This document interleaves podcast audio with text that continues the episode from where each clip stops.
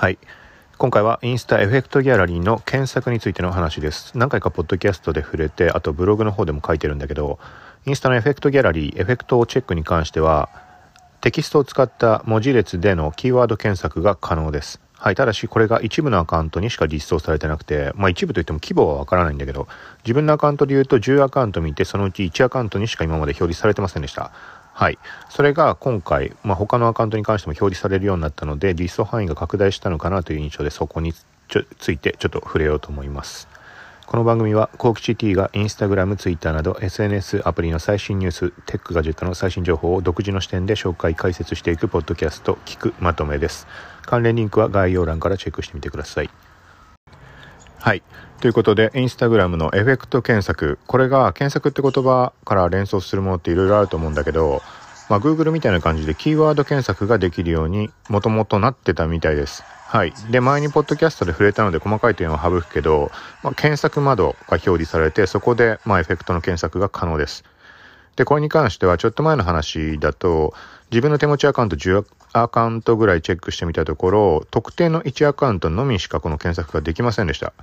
はい。で、具体的にはエフェクトをチェックってやって、エフェクトギャラリー、こう一覧でエフェクトが並んでいるページに行った時に、右上、ここに虫眼鏡のアイコンが表示されているアカウントとされてないアカウントが存在します。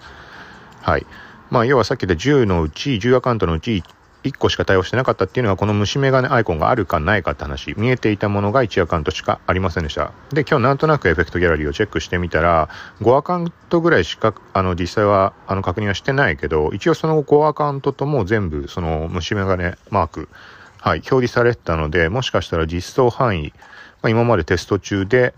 あの、対象が増えたのか、もしくはバグで表示されてなかったのか、どっちかわかんないけど、まあ、なんか見えるようになって、てるかもしれないので、今まで表示されてなかった人ももう一回チェックしてみるといいんじゃないかなと。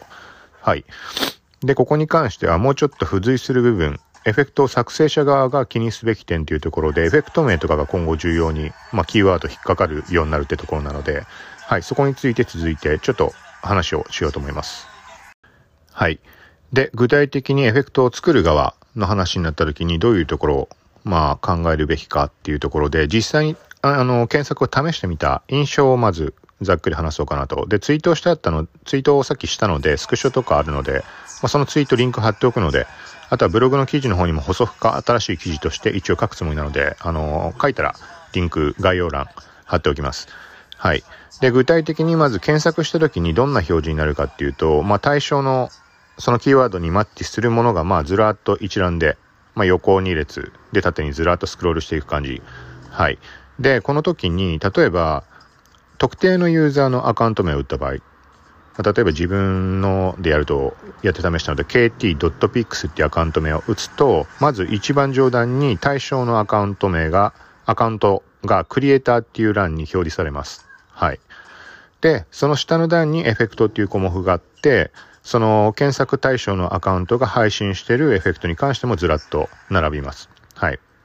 まあ、こんな感じになってて、クリエイターとエフェクトの検索の両方ができるって形になってます。はい。で、今、kt.pix っていうユーザー ID で検索をしたわけだけど、これに対して、まあ、ユーザーの名前って自分でいろいろ付けられると思うけど、まあ、日本語も使える。うん。そこも検索対象になってるみたいで、例えば kt.pix ってしてる上で、名前のところには、幸吉高橋、アットで、後ろにいろいろそのタイミングで書くことは変えてるんだけど、幸吉って検索すると、まあ、アカウント、自体はそのクリエイターの欄に表示されました。ただし、配信しているエフェクトに関しては引っかかりませんでした。はい。で、ここのもうちょっと違うパターンで、じゃあ今度はその、幸吉高橋アット、後ろに入れている言葉、今現状だと多分 We Lost 24みたいな感じで入れてるんだけど、はい。この We Lost って文字数の都合上でくっつけて、まあ、書いたんだよね。スペースを入れずに、We と Lost の間のスペースなし。はい。で、これで検索をした時っていうのが、これもここの部分も引っかかってたので、はい。まあ、さっきの名前が引っかかるっていうのと同じではあるんだけど、で、この We Lost っていうところちょっと違うパターンで検索をしてみました。実際に書かれてるそこを自分で入れた文章っていうのは、We の W が大文字。で、We Lost の、Lost の L。これも大文字にしてます。はい。で、ここをあえて We Loss 最後の t を入れずに検索。で、一番最初の頭の w だけ大文字にしたパターンと、で、we, loss の w と l 両方大文字にしたパターン。こっちもまあ t はつけずになんだけど。はい、検索すると、これ、あの、アカウント、自分のアカウントはどっちでも引っかかるんだけど、そこに対して、このたまたま we loss っていう言葉に該当するエフェクト名つけてるものに関しては表示されるものがちょっと変化出ました。だから大文字と小文字で変化する何かがあるのかなっていう印象も、まああるのかなと。はい。で、あとは、ちょっと思ったのは、例えば、英語、日本語もつけられればつけられると思うから、日本語はちょっと、日本語の場合もそうかな。例えば、えっ、ー、と、なんだろうな。ABCD っていうエフェクトが一つだけしか存在しなかったとして、そこに対して ABC っていうエフェクトが山ほど存在したとして、はい。この場合、ABC だけで検索した場合ってのは山ほど来るから自分のって埋もれてしまいやすい。はい。対して、この D は、まあこれ ABC って付けたいから付けてるんだろうけど、なんていうの？あの、後ろに何文字か付け加えてもいい場合っていうのもあると思うので、その場合は、まあ場合によってはプラスしておいた方がいいのかなってその場合の方が絞り込みが効く。はい。スペース入れた場合どこってまだチェックはしてないんだけど、今現状試した感じでは、例えば、えーと、なんだろうな。ちょっとわかりづらいな。例が出しづらいけど、じゃあまあ、えーと、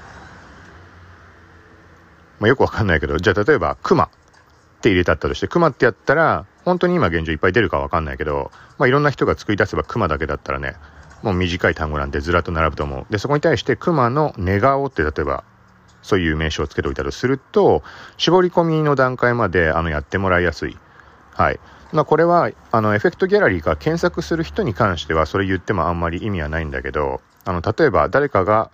あのー、なんだろうな、まあツイッターとかブログでも何でもいいけど、この、こういう名前でエフェクト公開しましたみたいに話をした時に関しては、例えば熊の寝顔みたいなそういう単純なキーワードであれば覚えやすいし、で、そこに対して、あ、じゃあ検索してみようと思って、あのー、行った人が、熊って、めんどくさいが熊で終わらした。どうしたらいっぱいになるんでしまう。あれ出てこないなってなった時に、の寝顔っていう言葉があることによって絞り込みまでしてもらえるなっていう。